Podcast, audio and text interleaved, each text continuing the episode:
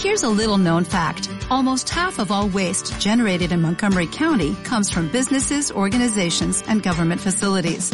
Reducing the amount of waste in your workplace will have a positive impact on our environment. It can also save you money on your disposal costs. Reducing waste and recycling at your business is easy to do and is the law in Montgomery County. Make it your business to recycle right. Learn more at montgomerycountymd.gov slash recycle right or call 311.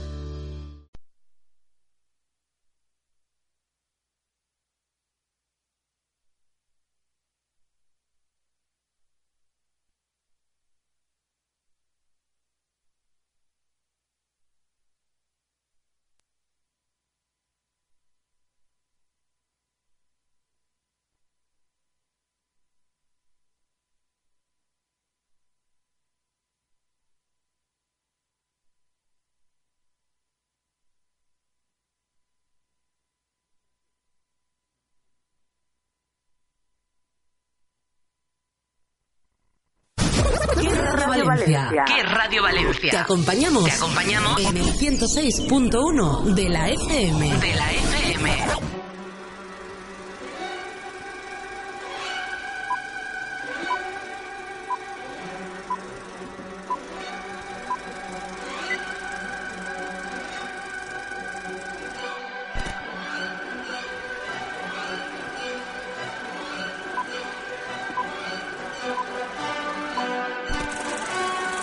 Tuviese la mínima oportunidad, haría una película con todo este material.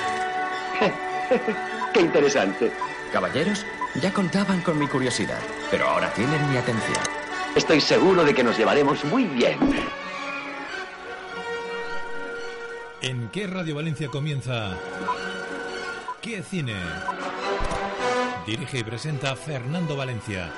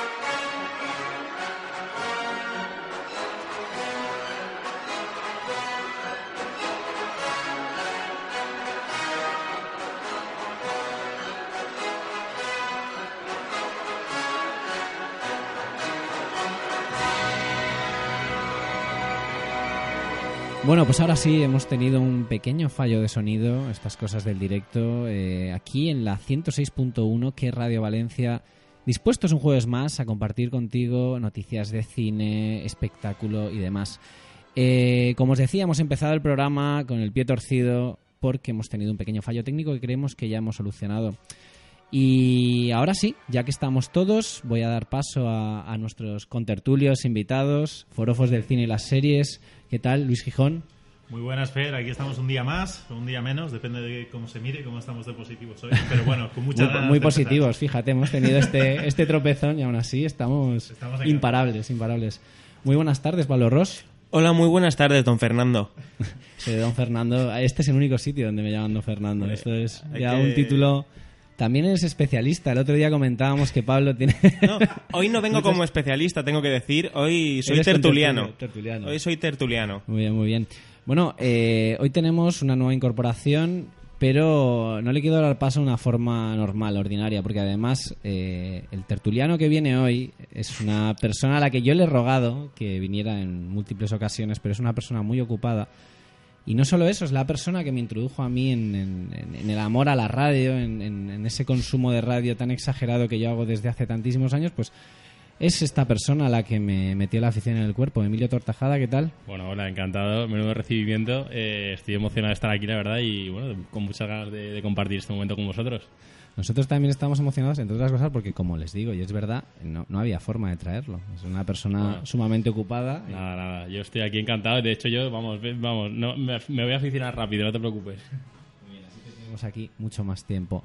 Bueno, pues eh, aunque luego vamos a tocar el tema de, de series, la sección de series que hoy inauguras, vamos a empezar a comentar entre todos un poco, si os parece, eh, las noticias de cine.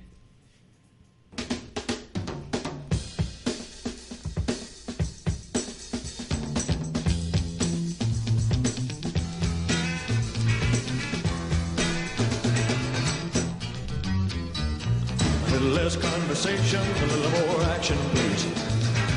All this aggravation ain't satisfaction in me. A little more bite, a little less bark, a little less fight, a little more spark. Close your mouth and open up your heart, and baby, satisfy me. Satisfy me, baby. Baby, close your eyes and listen to the music, dig to the summer breeze. It's a groovy night and I can show you how to use it. Come along with me and put your mind at ease. Little less conversation, a little more action, please. Aggravation ain't satisfaction in me. A little more bite, a little less spark. A little less fight, a little more spark. Close your mouth and open up your heart and baby, satisfy me. Bueno, y ahora sí, ya parece que el fallo técnico está absolutamente solucionado porque disponíamos de tres micrófonos para cuatro personas y ahora parece que todo el mundo tiene su micrófono, cosa que nos alegramos muchísimo. Eh, antes de comenzar, me vais a permitir, sabéis que cada semana solemos dedicar el programa a alguien especial. La semana pasada fue la madre de Luis, Ah, que nos acogió amablemente en Alemania. Pues hoy, un pues hoy me vais a permitir que se lo dedique a, a la mayor fan que tiene este programa, que es mi madre, que además hoy Hombre, cumple años, no voy a decir cuántos porque es una indiscreción, pero le vamos a dedicar ahí al programa, le mandamos un beso muy fuerte desde aquí y además que sepáis que efectivamente es la mayor admiradora del programa. Así que La queremos. la queremos, la Un queremos. abrazo Tú- muy Tú, grande, además sí, sí. la conoces bien. Bueno, pues ahora sí, vamos a hablar de algunas noticias de cine, ahora que son las 8 y 6 minutos aquí en la 106.1 que Radio Valencia o bien puede que nos estés escuchando desde que radiovalencia.com. En cualquier caso, estás con nosotros, que es lo importante. Bueno, eh, la semana que viene va a estar aquí nuestro compañero Pedro Torromé, que es un aficionado al cine, a todo lo que sea coleccionismo, será el mayor coleccionista de la comunidad valenciana, el segundo o tercero mayor de España, que monta la, la convención anual Cificom, que sería algo muy parecido a lo que tienen en Estados Unidos con la Comic Con, con eh, salas, exposiciones, etcétera, dedicadas a lo que son las series, las películas de los 80, el manga, etcétera. Y además nos ha dejado, como contábamos el otro día, una, una cuña muy interesante que os va a ilustrar muy bien sobre qué va a ser el Cificom, que ponemos a continuación.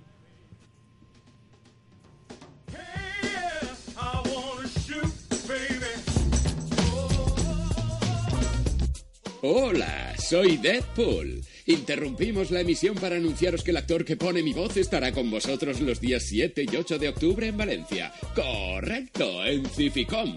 Además estarán como invitados actores nacionales e internacionales para celebrar los aniversarios de Star Wars y Harry Potter. Habrán exposiciones, talleres, conferencias, proyecciones, clubs de fans, concursos, regalos y la subasta solidaria a favor de la Fundación de Familiares del Alzheimer. Y quizás te subaste uno de mis unicornios, el más limpio, por supuesto. ¿Quedamos en Cificom y nos hacemos unas chimichangas? Bueno, pues ahí estaba el genial actor de doblaje José Posada, que estará en la Cificom, como tantos otros. Además veréis eh, de todo. Coches de película. El año pasado tuvimos el placer de ver a Kit, el coche fantástico, el coche de los cazafantasmas. En fin, muchas cosas más. Pedro nos lo contará mejor la semana, la semana que viene. Y bueno, hablando de cosas de los 80, de cosas retro, de cosas que vuelven, que hoy en día parece que es casi todo. ¿Quién de aquí es fan de la saga Terminator? Y hablo de la saga del principio, del inicio, de la James Cameron. Yo primero. es muy curioso también, eh, cambia muchísimo el ver la saga Terminator, sobre todo las primeras películas de los 90, a día de hoy con antiguamente.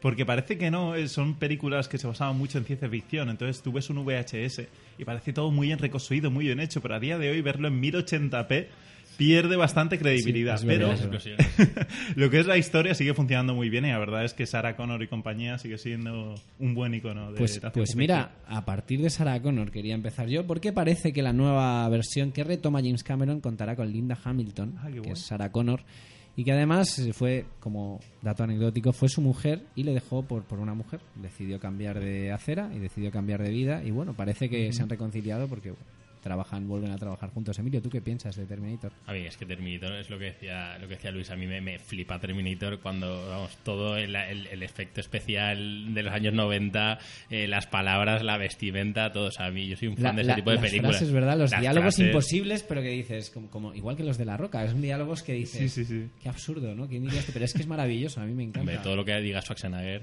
Sí, bueno. Para mí, ¿Ha para mí. Schwarzenegger. Schwarze. Schwarzenegger. No, me flipa. en la vida real también yo soy un fan. alcalde, alcalde, gran alcalde. Qué grande, hombre. Fue gobernador tío, de, por eso, de California, ¿no? No, pero él quiere que sea alcalde. Ya está habituado, está alcalde de habituado. Que lo traigan aquí y ya está. Bueno, ¿y tú, Pablo, qué dices de Yo, como nota disonante, tengo que decir que no me gusta demasiado Terminator. Siempre tiene que haber alguien que vaya en contra. Tenemos debate, tenemos debate. Hay debate. Hay debate. Pues- Eres más de Stallone.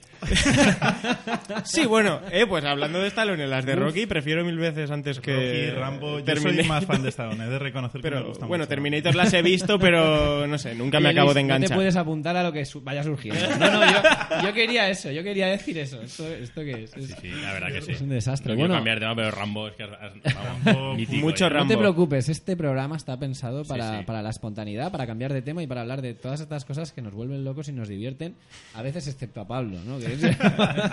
Siempre tiene que haber alguien que no le guste.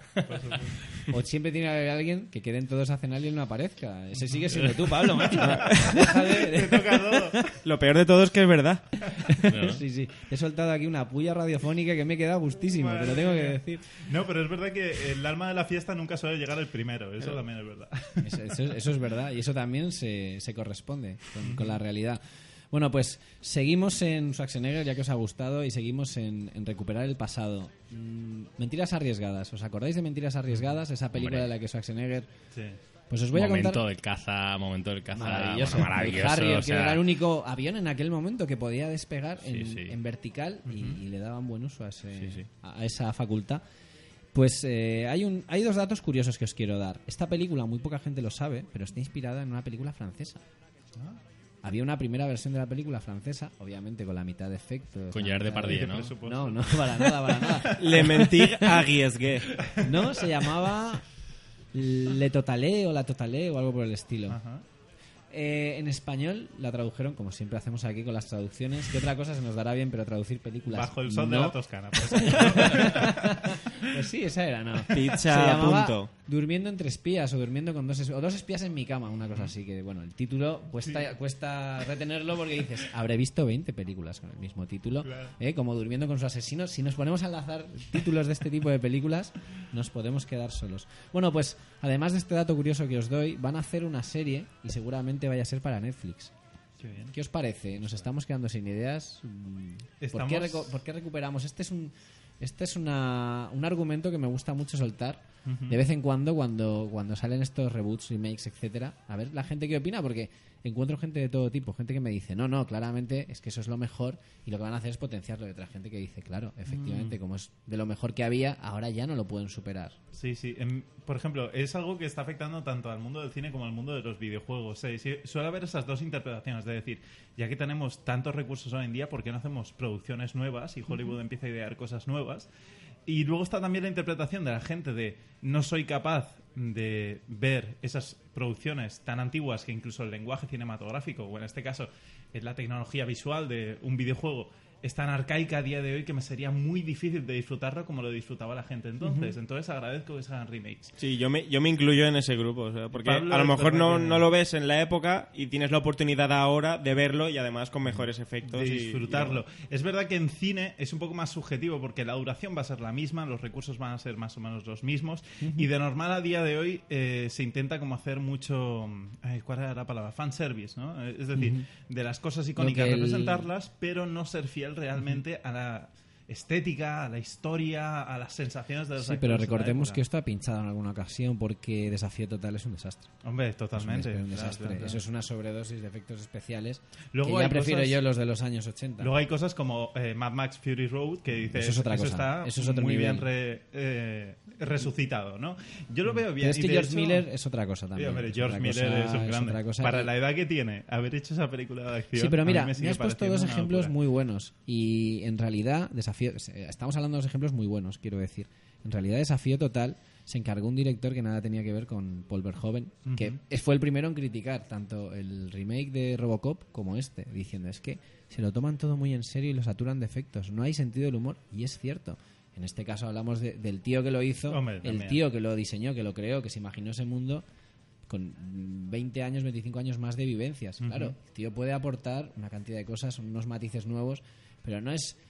Si yo me pongo ahora a hacer un remake de cualquier película que me haya marcado en los años 80, seguramente hago una cosa sobredimensionada porque desde mis ojos de niño Claro, seguramente haya tenido una idea conceptual muy alejada de lo que... Hombre, Mentiras Arriesgadas es, es- es una historia bestial. A mí La verdad- la verdad que Haber sí. visto la, do- la doble vida, el, Sí, sí, sí, típico sí, matón sí. Con, la, con la mujer ahí.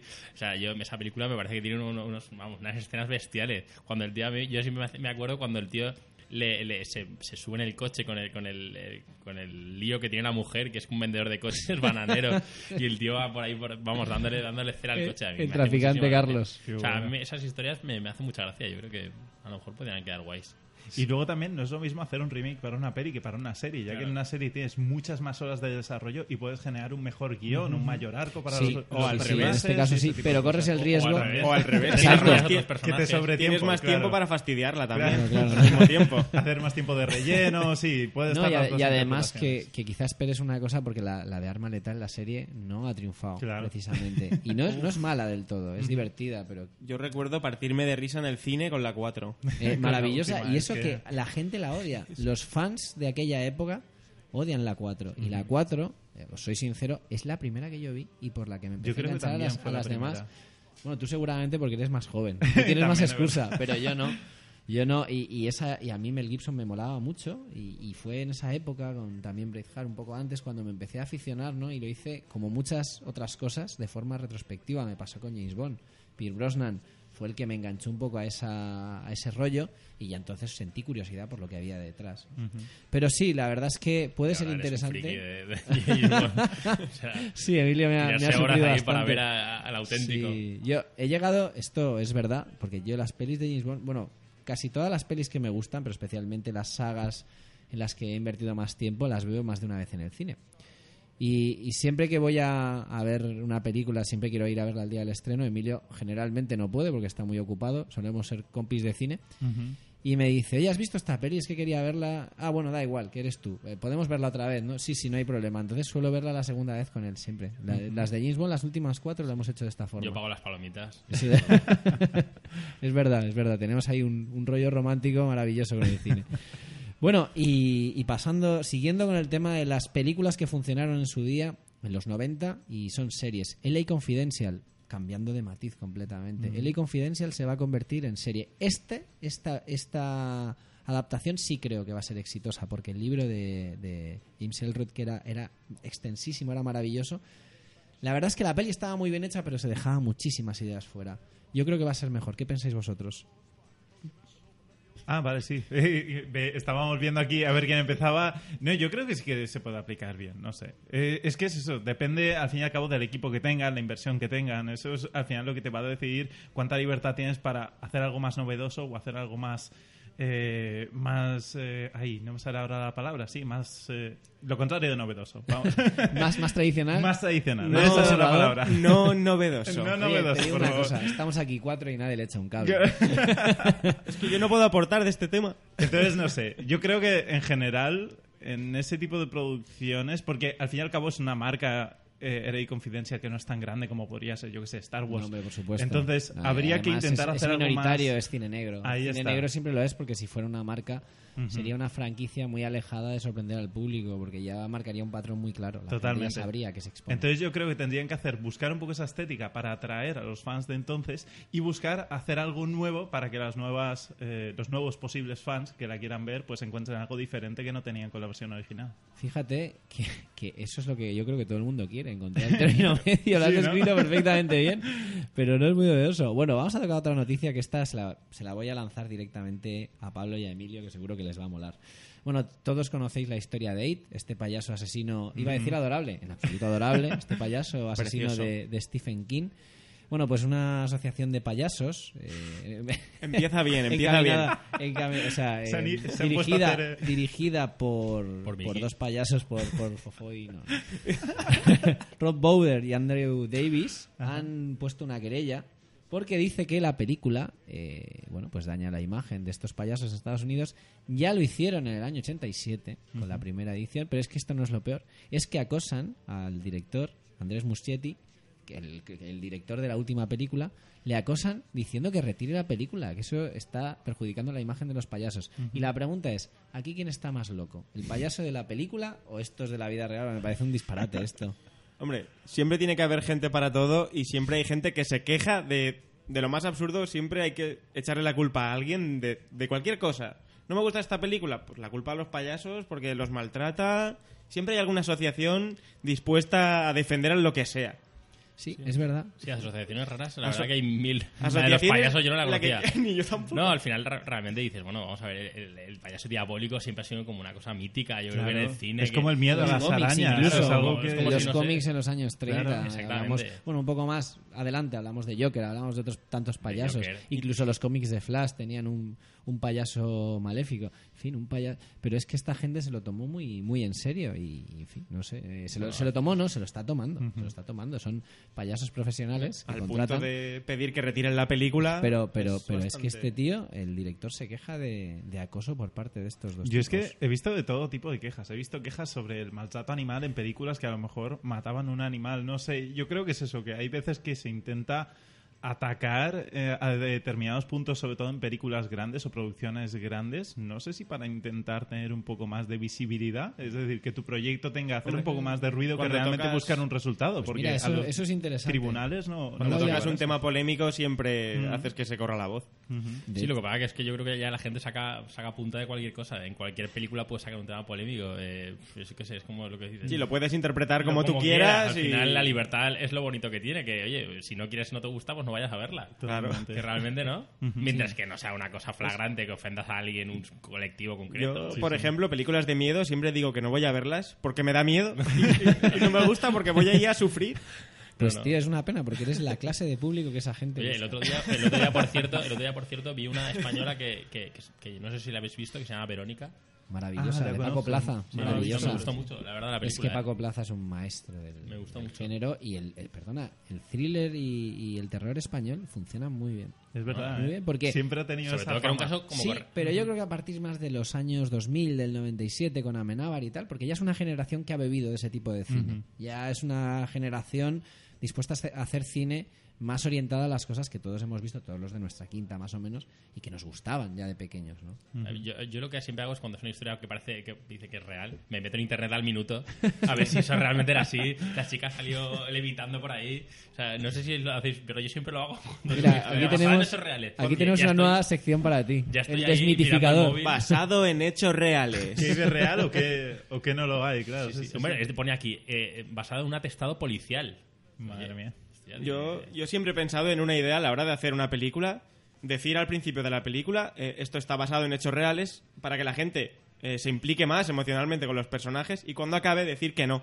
Que era mentira. Que era mentira, porque al hacer eso haces que la gente se implique más, se lo toma más en serio Como de, la- ostras, esto No, ocurrió de verdad. Como la guerra de los ya- mundos, ¿no? Siempre lo he pensado esa No, idea. pero esto lo hizo ya Jordi Évole, que la verdad es que es un máquina de Ah, estas cierto, cosas, buah. con el Ah, sí, 23F. sí. Sí, Y de sí, hecho, ostras, pero la gente se enfadó mucho. pasa- A mí, me, a mí me molestó porque lo estaba viendo y estaba yo ahí flipando. Todo te cuadraba además. De, pero esto Además, ¿Qué barbaridad es esto que Salvados y? Jordi Évole es verdad que venía de una progresión en la cual habían ganado mucha credibilidad. Y hacer un programa Claro. así de forma abierta, sobre Ujú. todo que hay una generación muy grande todavía que vivió esa época, pues evidentemente cuando dijo que era una broma y tal, pues mucha gente no se lo tomó así diciendo, Sí que es "Ostras, verdad. siempre he creído en Me has tus- engañado. En tus trabajos. imagínate de- los que lo estaban haciendo, se estarían partiendo. Totalmente. Sí, sí, Claro. piénsalo, si lo, lo hicieran Sí, había, dirías, había "Va a tomas quedar". falsas, yo creo, y todo. Claro, te gente, imaginas la lo te que estoy diciendo. Pues sí, la verdad es que es- no, es mala, no es mala técnica. Si algún día hacemos una peli, que nos juntaremos todos los que estamos aquí, puede salir una cosa Ahí va la o, idea. o maravillosa o terrible, o las dos cosas al mismo tiempo. Todo, todo es posible. Terribillosa. Pero a veces. no término acuñado. Pero a veces la, la realidad supera a la, fic- a la ficción, como ha sucedido. Bueno, en, en México con el buscador y productor de localizaciones de la serie Narcos, que ha sufrido, bueno, ha sufrido un accidente, no lo han matado a tiros directamente. Sí, sí. Y, y me- la verdad que la noticia me dejó absolutamente impresionado. No sé qué pensáis vosotros. De este, aquí tenemos la sintonía que- para darle un poquito Ahora más ya de- se puede opinar. Digo, Ahora sí. También te digo, si te vas a México a la frontera y te pones a buscar tú solo con, con una cámara o Pero localizaciones, te la exactamente puedes fue así, porque es que realmente yo no sé ni las circunstancias, ni sé que estaba buscando localizaciones. ¿Fue, eso fue sí. ahí en, en México, en Colombia sería? No, ¿O- México, ¿En México fue? México, sí, Claro, sí, porque vale. ten en cuenta que la historia va, va avanzando. Bueno, luego Emilio nos Es que contará todavía mejor. no la he visto. La, La tercera última temporada, temporada, Pues- todavía no la he pues- visto. Pues muy mal, porque además tienes que verla. Mira, yo cuando salió Narcos tenía esa sensación entre quiero verla pero no lo sé y fue Emilio quien me convenció, me, me dio razones de peso y la vi por eso, pero no... Yo estaba igual, estaba en unas navidades, eh, mi familia comentando, guau, pues narcos, tal, y yo nunca había sido muy de series, pero a raíz de que mis, mi hermano pillara Netflix, Sí. pues dije, va, voy a que darle no una... se la bajara, que no se la bajara. Claro. ¿no? No, no, exacto. siempre, siempre hay que seguir Ten- las ten en normas. cuenta, ten en cuenta, y tú sabes que esto, tú lo sabes bien, Emilio, bueno, lo sabéis todos, que habéis estado en mi casa, no lo digo de broma, yo soy antipirateo total. Yo todo me lo compro original, absolutamente todo.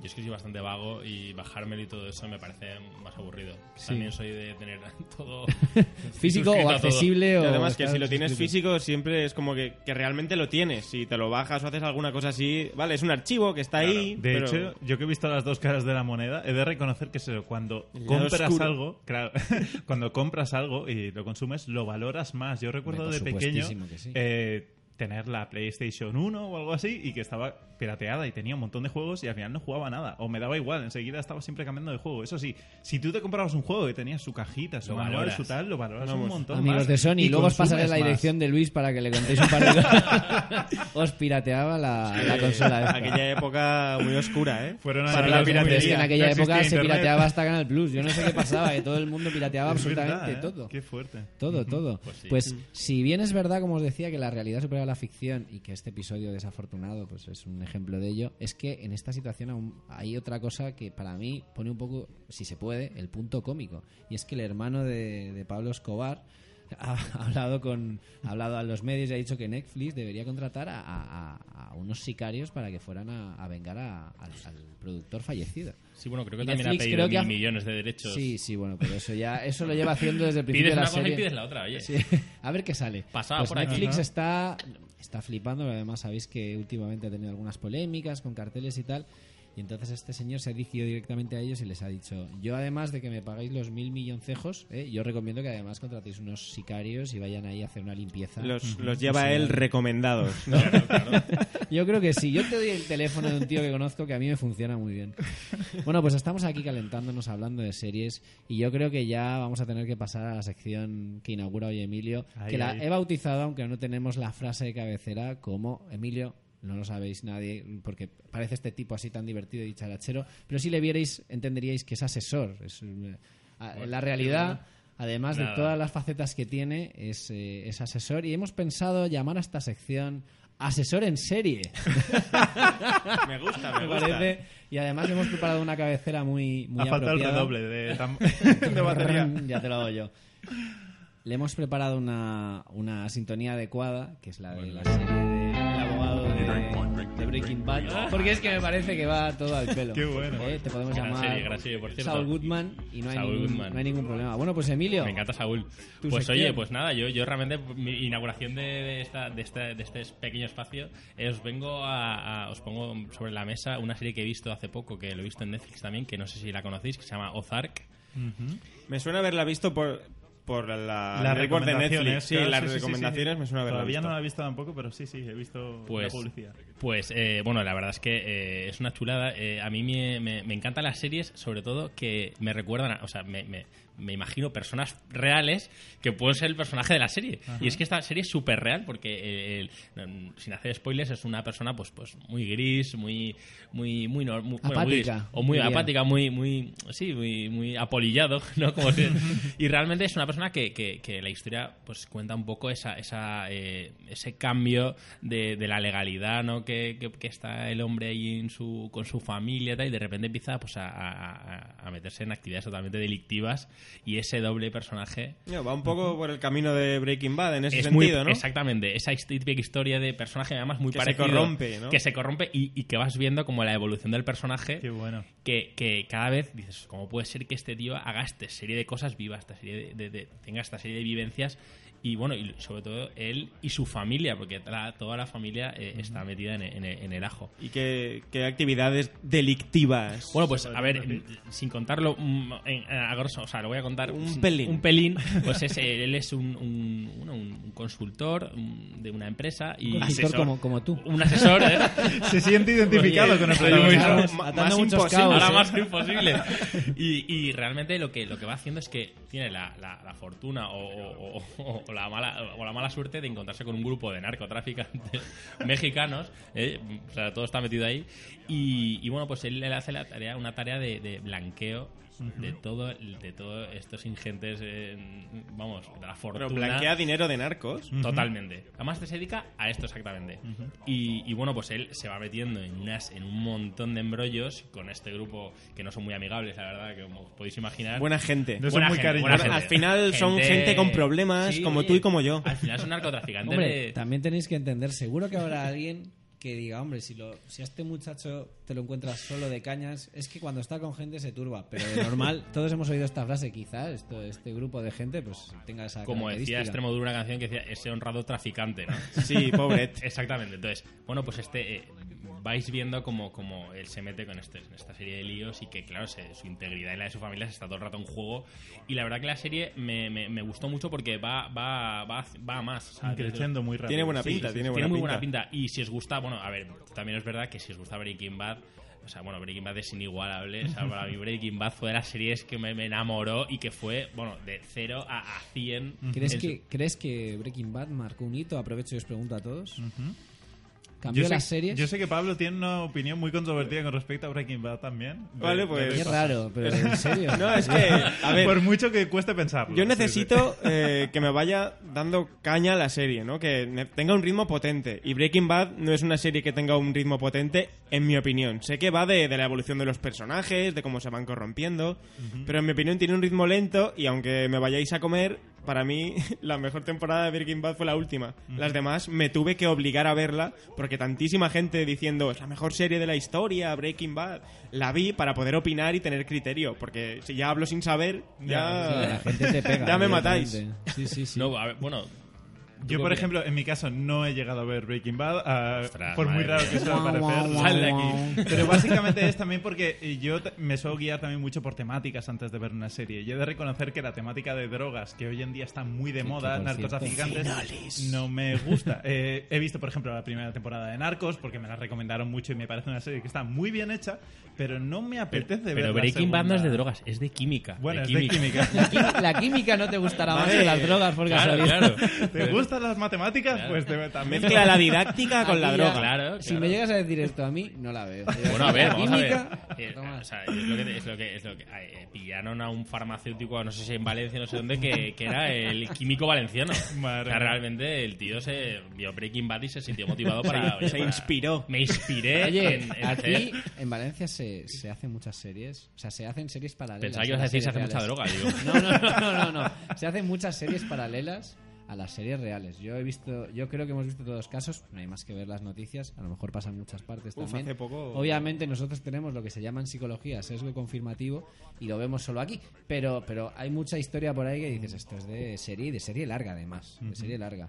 Pero a mí sí me gustó Breaking Bad, me pareció una serie a mí que haya te miro directamente a ti Pablo porque lógicamente no voy a discutir con ellos. Sí tengo ahora un, un apunte que hacerle a Luis, una pregunta, porque Vale. tengo una curiosidad, pero a mí me gustó porque el tema de los ritmos, yo para Mm. eso, como creo que me he tragado de todo, de vivir a cualquier tipo de película, creo que no me molesta mucho. Igual me van los ritmos eh, suaves que te descubren muy lentamente a los A ver, personajes. el contraste también, por supuesto que haya un contraste entre un ritmo alto y un ritmo lento me gusta, pero que tenga un avance siempre tan paulatino, así despacito, todo avanza poco a poco, no pasa nada en algunos capítulos. Bueno, a ver, es verdad. o sea, te- yo no digo que, que no tenga razón en algunas cosas. Hay, desde- hay alguna temporada que dice, bueno, vale, puede que pasen cosas Asesor en serie, Bueno, Hay un capítulo tu- tu mítico de la mosca que todo el mundo recordaréis.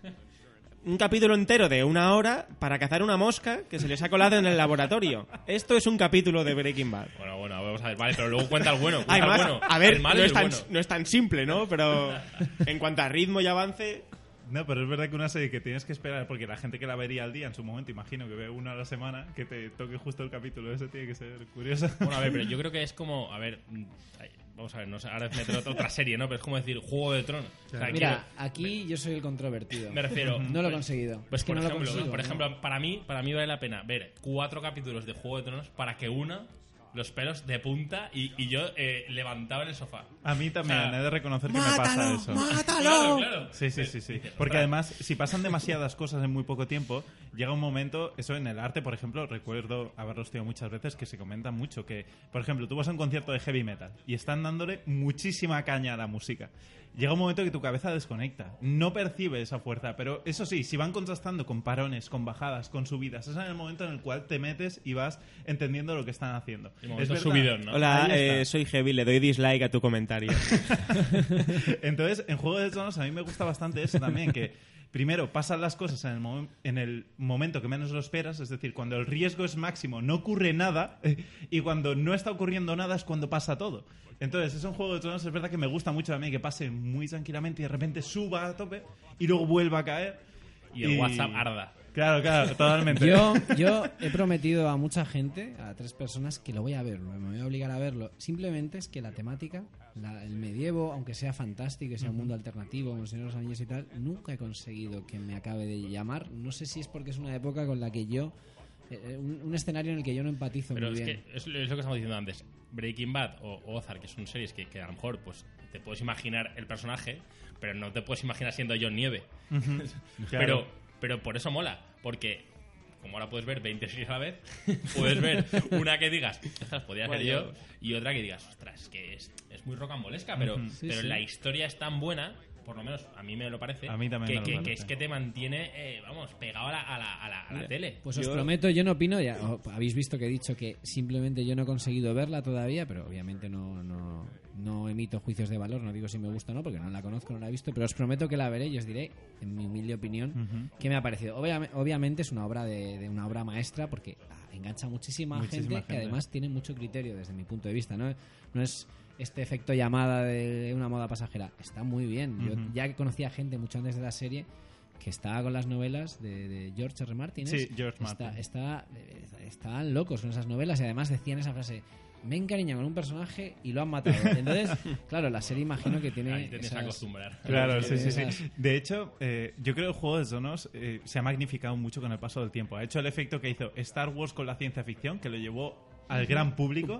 El Señor de los Anillos con la fantasía, que lo llevó también este al gran tío no es público. heavy, este tío es un discordante total. Totalmente. Dice, yo discrepo porque soy heavy. Tú discrepas, Mira, Pablo, mira que lo, te inte- diga. lo he intentado con Star Wars. Mucha gente que Sí, le que encanta, pero lo he intentado con mi alma, pero Pues no he el otro podido. día consiguió Regreso al Futuro, por eso sigue aquí, ¿eh? Regreso Claro. al futuro sí, lo volví a intentar y me gustó mucho. Pero con Star A Wars mí, no hay Star Wars, manera. a mí Star Wars eh, me encantan las primeras. Es que Star Sí. Wars tiene muchas etapas, entonces Claro. es muy difícil ser Bueno, fan la etapa de intermedia todo. es complicada para mí. claro. Me- Las me mejores. Siempre, ¿no? Lo típico. La mejor la primera. Las mejores, Lo demás ya... la, la nueva de ahora. Acabarán Hombre, haciendo fíjate, una serie. han hecho desde el 2006-2007, han reversionado a Superman en dos ocasiones, ha salido de la Liga de la Justicia y ahora sacan, de nuevo, reeditan la primera peli, con dos horas más, no, hora y media más, perdón, de metraje inédito.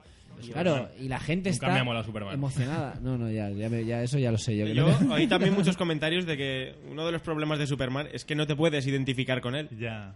No, Y además es como lo puede todo. Es ya, está. Es un Lo de superhéroe. los ojos, lo de los super todo. me molaba. Es muy difícil encontrarle problemas o matices a Superman porque Superman es perfecto. Es es la guapo, es perfección. guapo, está fuerte. A-. Al, contrario que Batman, por ejemplo, que no es Bueno, superhéroe, yo- su yo es que superpoder es el dinero. favorito Superdinero. Es, es Batman y siempre será Batman. Para mí también, por ejemplo. Pero, por ejemplo, a mi hermano le gusta mucho Superman. A mí también, Spiderman me Y cuando intentan hacer una película. Eh,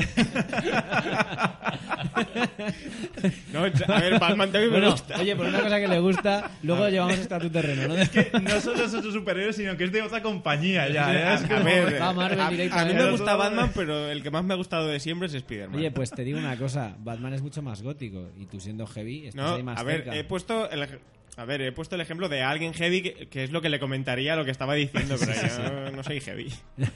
Pero sí, por lo menos estamos de acuerdo en que Superman no, no nos identificamos A mí nada sí con me Superman. gusta, me gusta, me recuerda mucho a mi infancia. Y de Mm. hecho, antes decías que hay muchas cosas que ves ahora y claro, los efectos pues se han resentido mucho y no es igual, además se ve en mayor definición. Pero yo, sin embargo, veo estas cosas y me transporto directamente a mi infancia y es como que vale todo, como decís lo de Superman, ¿no? Que Claro. eh, es súper poderoso y ya está. Pues a mí me pasa lo mismo con esos efectos. Digo, es que me lo creí en su momento y me transporta ese momento y me lo creo. Más que otros argumentos enrevesados con efectos, como por ejemplo Desafío Total, la nueva, la nueva versión, que para mí fue horrible. Y me, me da mucha pena que fuera horrible porque tenía todo para ser una película estupenda. Pero, pues, es lo mismo que me pasa con, con, con- con este tío, ¿no? Que digo, es un superhéroe que mola. A mí me gustaba sí, de sí, pequeño. Pero bueno, Spider-Man, ¿por qué te gusta? a todos nos gusta Spider-Man, estamos de acuerdo. Sí, hombre, es un Es clásico. que además me acuerdo de ir a ver la primera con de ¿quién era Toby Maguire? ¿Cómo se To- llamaba el Tobey Maguire. ¿no? Que me acuerdo de además Tobey que- Maguire, Andrew Garfield y el último era... Bueno, el Sí. último, yo el último todavía no lo he visto, pero las de Amazing Spider-Man bueno, no estuvieron mal. O sea, igual alguno me matará, ¿no? Por decir estas cosas, Estaba pero muy bien, lo son que pasa es que entretenidas. la segunda estaba Sí, muy sí, tocada por el estudio, habían cortado, hecho cortapega varias veces y la historia pues tenía sus... También se resentía un poco. Yo recuerdo eso, la primera de Tobey Maguire, bien, la segunda, bien, más acción y menos historieta, y la tercera ya fue un poco de dudoso éxito, vamos a decir. Sí, la, la tercera fue terrible, es verdad. Vale, pues aclarado. Terrible, terrible más que nada y, y- y no porque eh, no porque no me haya gustado. Es más porque tenían tantos medios, tenían cuatro veces más presupuesto, tenían tantas cosas a su favor, hicieron un guion. Es que hay ideas, lo que, que dice que tener dinero no significa buena peli o buena serie. Todo- Correcto. Sí, de hecho, todo lo contrario. Es eso, porque al final tienes que. No te exprimes. Claro, eh, la trama tiene que correr muy rápido porque tienes que ver a muchos personajes y muchas cosas y al final pues a gente que realmente es fan, que son los primeros en ir a verla, no ven identificados esos personajes que llevan siguiendo a lo mejor décadas en cómics. Y eh, también- Esto y mismo lo explicaste tú cuando te pregunté qué te parecía el Escuadrón Suicida y me lo explicaste perfectamente de la misma forma que me estás Tal cual, ¿no? comentando esto. ¿no? Tal cual quiero decir, es el mismo caso. Lo que me estás hablando Ujú. es lo mismo. Pero vamos a conciliar, ya que estamos hablando de, de series, ya que estamos en el espacio del asesor en serie, Claro. eh, los, los héroes en las series, Esto es- esta nueva etapa de Daredevil y demás, deja que te pregunte, ¿has visto algo de esto? Pues mira, he visto Daredevil ¿Y te gustó? y, y la verdad que, a ver, sí que me ha gustado. No, no, no ha sido la que más me ha gustado, pero sí que me ha Se parecido deja guay. ver. Sí, sí, sí, se deja ver y, y el personaje, a ver si a mí el personaje me gusta mucho, Daredevil. Eh, a ver, Es hay un asesor como tú. Hay una, hay una, bueno, es abogado, es abogado, es- abogado. Bueno, tú eres abogado de Bueno, ya. formación. pero, pero la verdad que me encanta. A mí esos personajes así un poco tétricos. Eh, Sí. Pues este es ciego, ¿no? Con Va sombras, Lo que sí. pasa que. eh, Pero él, él lo ve todo en realidad, ¿no? Con sus Bueno, poderes. lo, lo Es- presiente, digamos. Sí, sí, lo se nota. genera una imagen Tiene, mental. eco- tiene ecolocación, viendo, ¿no? Es como un sonar. no Exactamente, si- es como un sonar, una cosa. Y es verdad que, pues eso, tú dices, no me gustan las series así de ciencia, de ciencia ficción, un poco, esta es un poco, pues sal- la parte que sale por la noche, todo eso. Lo que pasa que es verdad que yo que también, si es ciencia ficción, es ciencia ficción, y, y- y este tío, pues, que de repente mm, le pega un palizón a mm, 30, a 30 eh, volando, no sé, una cosa.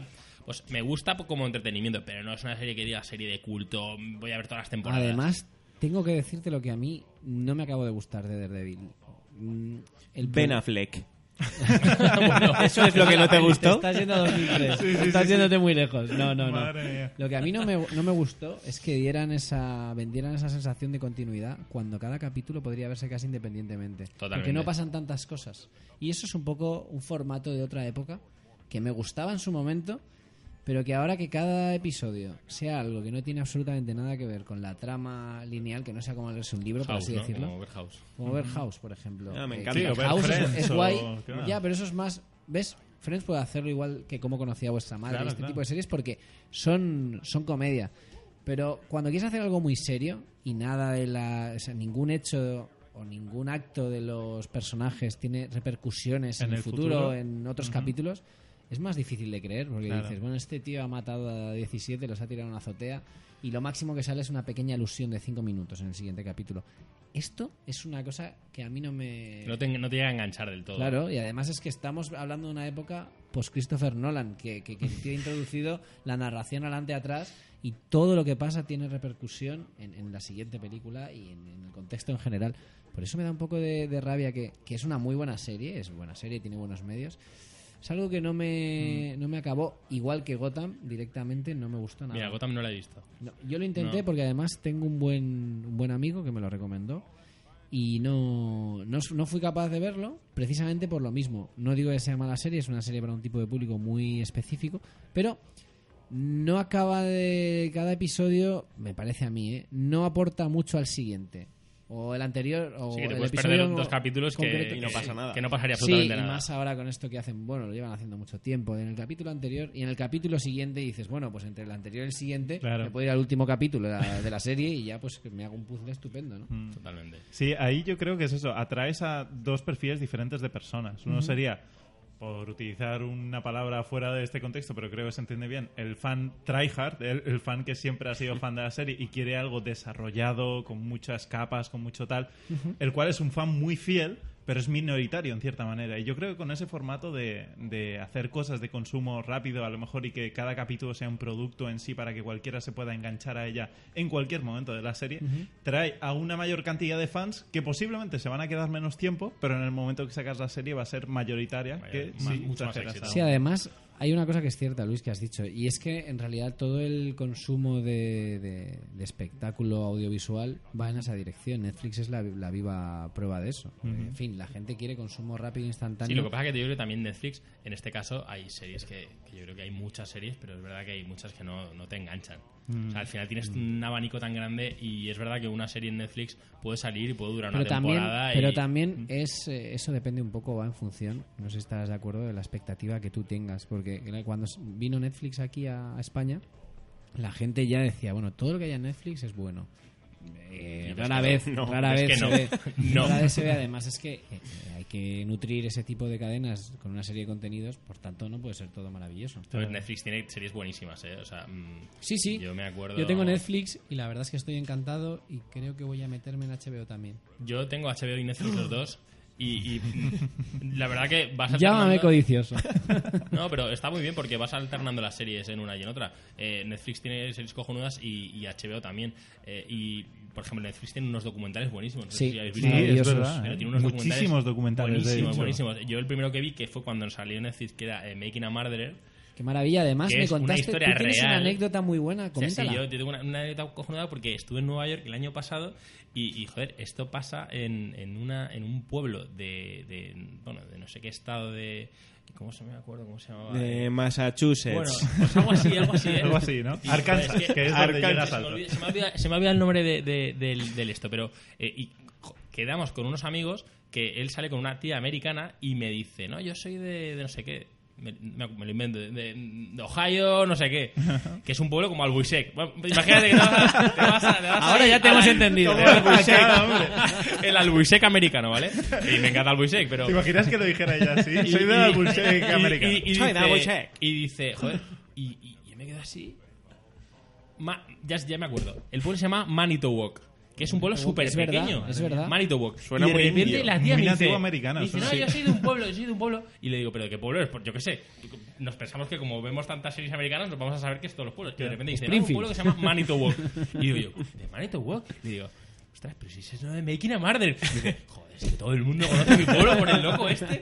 Y la verdad que es un, es un documental eh, real. Porque Pero es el que es una- muchacho es- es loco una- las supuestamente no está, ¿no? Es lo que, ¿El cómo, cómo? Que, que supuestamente el chico del documental. loco No, no, no, está. es real, total. Por eso, pero, porque, pero que decía la chica, hasta todo el mundo conoce mi pueblo, pero el loco este, pero no es de lo que habla el documental, precisamente. Bueno, el, eh, sí, bueno, a ver, al final el documental eh, es un- Bueno, no, es- no, no lo- no- no- no lo cuento, no pero, pero es un el- documental de una, his- una historia real y las imágenes son reales porque son las imágenes del juicio. Sí, además es, es, es un documental que te pone los pelos de punta.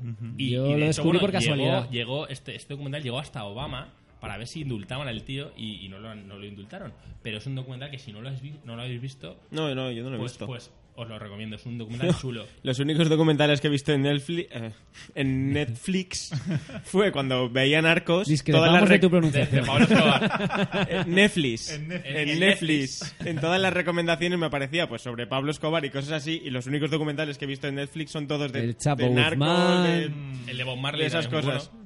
Pues lo verá. A mí los documentales me van bastante, así que. Pues hay muy buenos documentales. Mira, pues ahora que habláis, me vais a permitir que haga un inciso.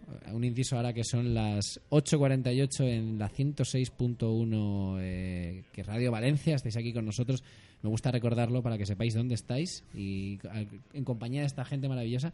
Luis, yo te quiero preguntar. Dime. Hay una cosa de ti que me choca bastante. Porque tú me dices, lo de los narcos no me, no me llama. Eso lo sé, lo tengo comprobado. Las cosas turbias no me acaban de gustar, pero el otro día, macho, vi la película que me recomendasteis, que es divertidísima, la de This is the End, y es bastante dark. O sea, Es- pasa cada cosa. Claro. Cuando eh, a un tipo le atraviesa una farola, y además es que le digo, fíjate cómo soy yo. Sí, pero ahí Luis no mira. Ahí ¿Esto es Luis. cierto? Claro, No, para esas ver. cosas, Luis. Yo, la primera vez que lo veo, como evidentemente no sé lo que va a pasar, ve- veo y Lo ves. y lo veo. Eso sí, las demás veces o me salto la escena o paso porque es algo que te aseguro, no sé, Pero, no, pero no fíjate, me gusta. me, o no me recomiendan, que además es una película Pon la mano divertidísima. delante. No, yo pongo la mano adelante, pero a lo mejor aparto la vista o yo qué sé, son cosas que me incomodan y hago, pues no lo veo. No, pero- Porque La primera vez se lo come. No me aporta nada verlo. Me aporta ver una conversación, me aporta Pero ver tal, fíjate, pero fíjate su amigo, qué, qué- qué pájaro que nos dice, pero no lo ve, ¿eh? no lo ve. Porque ese, ese sí Ten amigos de toda la vida. Y No, llora, y llora a veces. Claro, claro. Oye, yo también lloro, ¿eh? En las películas. pero Sobre todo llama- si estoy solo. si Sobre no- todo si la gente se ríe, elige ese momento para llorar. Es que todo, Por, por ser discrepante, por supuesto. Correcto. Ahora que me haces esa pregunta, todo depende de la importancia que tenga ese tipo de cosas en tu producción. Si tú haces una película la- en la cual todo gira alrededor de eso, por ejemplo, puedes hacer eh, Hostel o, o Saw o películas en Es las que cuales el gore es el lenguaje de la película y te van a explicar cosas de ellas a través de eso, pues evidentemente a mí no me gusta eso. ¿Qué pasa? Si es algo circunstancial que por un momento concreto dicen, pues mira, a este tipo de público le va a gustar y esto lo ponemos, pero realmente no afecta nada en todo lo que es el desarrollo de la peli, pues en Eso un determinado mo- momento lo puedo Muy ver. buena explicación, muy satisfactoria. Pero te tengo que decir, eh, plan anecdótico, lo que me pasó, porque claro, yo pensaba que era una película muy inocente. Y se me ocurrió ponerla ¿dices bien? inocente en el sentido de que no iba a haber nada nada macabro, nada violento, nada Sí, la- cochambroso. Cuando muere la gente es bastante, Es bastante, que- explícito. sí. claro, entonces estábamos riéndonos. De hecho, estaba mi padre también viéndola, que es una persona que eh, no le gusta nada la violencia y además me parece muy bien. Y este tipo de escenas, algunas escenas que salen, pues Claro. no, no es su tipo de cine, eh, digamos. Lo comparto. ya, por eso mismo, yo pensaba que estaba a salvo y, y nos estábamos riendo mucho con la escena de la fiesta y tal.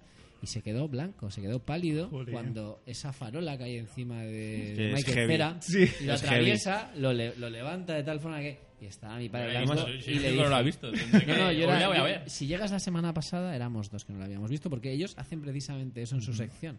Son los especialistas del humor y nos traen piezas exquisitas de humor que poca gente. Piezas de gourmet. ¿Vale? Piezas de. Y entonces yo la vi, pero elegí el momento y la compañía no adecuada, porque el pobre hombre pues me miraba eh, como diciendo. Joder, "¿Por- salado, por- porque por qué me- cosas". por qué-?". Exactamente, que además. Parece que eso, no sé si os pasa a vosotros, pero eso sí que me transporta a la infancia. Como cuando eras pequeño insistías en ir al videoclub a una pe- a- por una peli, pero esta la podrás ver, sí, sí, sí, insistías. Y Y luego- luego te estaban mirando como diciendo, me la me la has colado. Y pasabas unos momentos muy delicados, pues me sentí igual. Me sentí Joder. pequeño otra vez, me miró como... Y, eso me pasó a mí miré cuando fui a ver Crepúsculo con mi novia. Pero, ¿te llevó, ¿te llevó ella a ti o al revés? Me llevó ya a mí y yo estaba como, Dios mío, ¿dónde me he metido?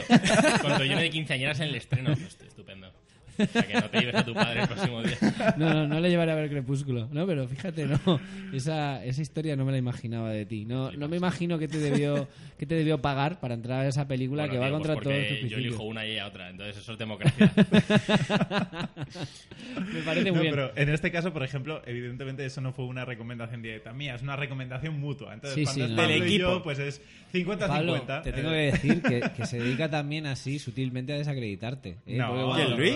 No. A desacreditarte con esto de, bueno, ten en cuenta que esto, si no te ha gustado, lo hemos preparado los dos. No, Sí, sí, sí. No, no es culpa mía que broma. No es culpa mía, es culpa del equipo. Es absolutamente broma, pero, pero me hacía gracia verla. De hecho, Luis se ha sentido apurado. No, no, De no hecho, mientas. el no que tenga detalles así no significa que sea malo. Es No. que es para un tipo de público que no es a lo mejor el público que en ese momento la estaba viendo. Entonces, Eh, bueno, esto, pues- es un, esto es un chico diplomático y no es, mucho. es lo más correcto que yo he visto en mi vida. Eso está, eso está muy bien, eso está muy bien. Bueno, pues sigamos con las series porque aquí cuatro chalados del, del terreno cinematográfico audiovisual nos distraemos hablando y nos vamos. Nos ibas a hablar también de, de otra serie, ¿no? Bueno, a ver, de varias. No, no sé cuál estás pensando. Estaba pero- pensando en Peaky Blinders. Bueno, que también me la descubriste. otra serie, otra serie que o- otra serie que, que realmente descubrí y que os recomiendo, que es buenísima. Eh, me encantó la estética, me encantó eh, los personajes y, y es una serie que lleva tres temporadas. Os la recomiendo de verdad. Es una serie que está ambientada en los años 1900, primera- 1915 por ahí, eh, muy ambientada en la Primera Guerra Mundial, eh, en Inglaterra y es una banda de mafiosos. A Luis ya le gusta. Sí, sí. Porque es en Inglaterra. Es- bueno, pues es muy ambiente british, la, Soy la- muy fan la de estética... la ambientación la- británica. Pero hay drogas. Ah, Bueno, no, no, no, no, no hay drogas, no hay drogas. Bueno, Es- el alcohol, metido- el alcohol, si lo interpretas como, como una droga... No, eh, he metido un spoiler falso. No, hombre, no, el alcohol no.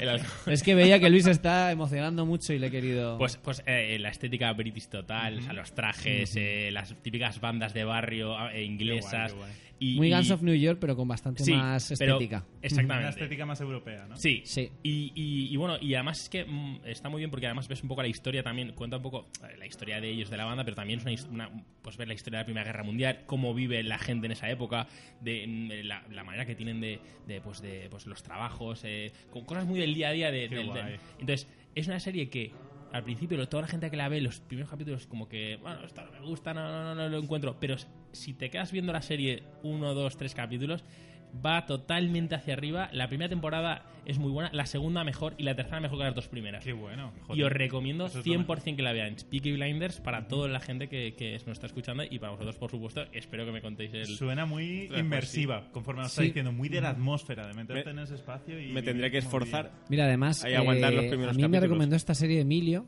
y además me, me la recomendó al mismo tiempo, la misma semana, imagino que sería la semana que la estrenaron, por supuesto, mi hermano que también es un gran forofo de las series, que difícilmente le vamos a ver por aquí, porque es bastante más reservado que yo, me temo, pero los dos coincidían en una, en, en una explicación de, de la trama o de la ambientación y demás muy parecida y me llamó muchísimo la atención y me sorprendió que raras veces dos personas hablando de la misma serie mm, señalen los mismos los mismos aspectos de la misma ¿no? Ajá. me parece muy muy curioso Sí, y sí. en este caso digo madre mía me parece muy universal el concepto este que han querido crear aquí con el, el- el mundo este del contrabando en esta época y tal Sí, so- y sobre todo que los personajes son muy marcados. eh, también a mí me encantan las series que evolucionan que evolucionan de manera que no te esperas, ¿no? Entonces, eh, en este caso, eh, el, el protagonista es eh, este actor... ¿cómo se Cillian? Murphy. Cillian Murphy.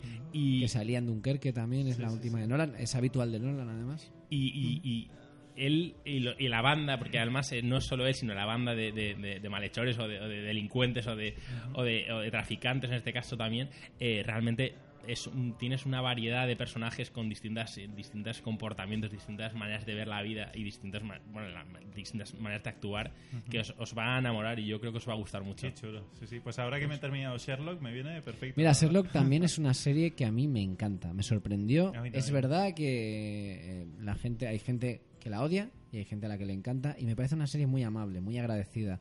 Y además eh, con un sentido del humor muy, muy británico, entendiendo por británico lo que nosotros conocemos en el entorno eh, cinematográfico como británico, esa flema, esa, esa gracia, esos diálogos rápidos, entrelazados, en fin, es una serie que además tiene una cosa muy buena, es que tiene muy pocos capítulos cada temporada, que son tres capítulos o dos por temporada, Y, y yo creo que es una serie brutal. Yo sí he de puntualizar algo de Sherlock, ahora que la he visto recientemente, que no me esperaba en su momento y a lo mejor ha hecho que me gustase un poco menos, pero simplemente porque yo iba con esa expectativa y a lo mejor no cumplió exactamente esa expectativa, que es que pierde la linealidad por completo al segundo o tercer capítulo de la primera temporada. Empieza a buscar personajes en diferentes sitios, los problemas son completamente diferentes, todo se magnifica muchísimo Sí, pero- y se pierde el tema de los dos investigadores resolviendo casos. Es un Eso- poco que eso es verdad. va a acabar con el mundo. Pero, pero es que nueva. también ten en cuenta que tenían muchos condicionantes. El primero era las, las novelas de Sir Arthur Conan, Conan Doyle, Doyle, que han sí. querido ser muy fieles. Y también adaptarlo a un mundo contemporáneo que quizá no tenga tanto sentido. De hecho, el capítulo que más me gustó es un especial, creo, el de la, la novia. temporada. el Ahí de la está. novia. Que hacen ¿Cómo era? La novia, La novia abominable, creo la- que se la- llamaba. Exacto. Buen- Maravilloso. buen nombre. Mara- Maravilloso. Y- y la gracia estaba en que- Me alegra que coincidas con algo. Sí, Pablo está pensando en una, con- una chica concretamente. abominable. La chica abominable. Posible- creo que la conozco. Yo creo que sé cuál. ¿La conocemos? ¿La conocéis? Yo sí, yo sí, yo creo que por lo menos he oído hablar de ella. Pues nada, A ti te dedicamos este, eso, este que espacio de como Muchas los- gracias. Te queremos. Los primeros pasos de la serie en la época en la que Sir Arthur Conan Doyle eh, eh, hizo esos personajes. Sí, la verdad es que me gustó mucho. Bueno, hablando de tema British, me vais a permitir que haga una interrupción. Eh, ¿Vais a querer ver Kingsman en el cine o no vais a No. querer verla? ¿Os llama la atención ese tipo de, de Antes, películas? de antes lo quería comentar porque hace poco hicieron en la televisión Kingsman la primera. Es maravilloso. Y la verdad que me gustó es pues eh, actualizar un poco el género de espías, haciéndolo Bueno, más descarado, más a lo una bestia. cosa, más que actualizarlo, es coger Bueno, elementos que funcionaban sí. antes que ahora se empeñan en, en que no funcionen, que no está mal tampoco esa visión, pero esto va por tendencias como todo. Se ciñen al oscuro y... En fin, Mm. pero bueno, nos estamos quedando sin tiempo aquí en qué cine, en qué radio, Valencia, la 106.1. Y un día más, ha sido un placer estar con todos vosotros. Es un placer tener a Emilio aquí entre nosotros con su nueva sección. placer Asesor en serie, a ver si nos acordamos. Y por supuesto, Luis y Pablo, que ya son habituales, muchísimas gracias por estar aquí. Y a todos ustedes que nos Genial escuchen el jueves que viene, nos vemos, nos oímos, mejor dicho, y que pasen buen cine.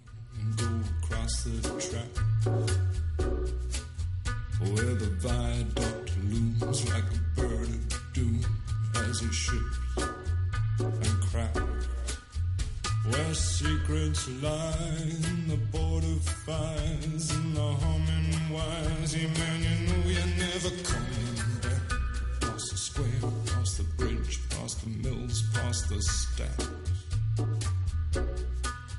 On a gathering storm comes a tall, handsome man in a dusty black coat with a red right hand.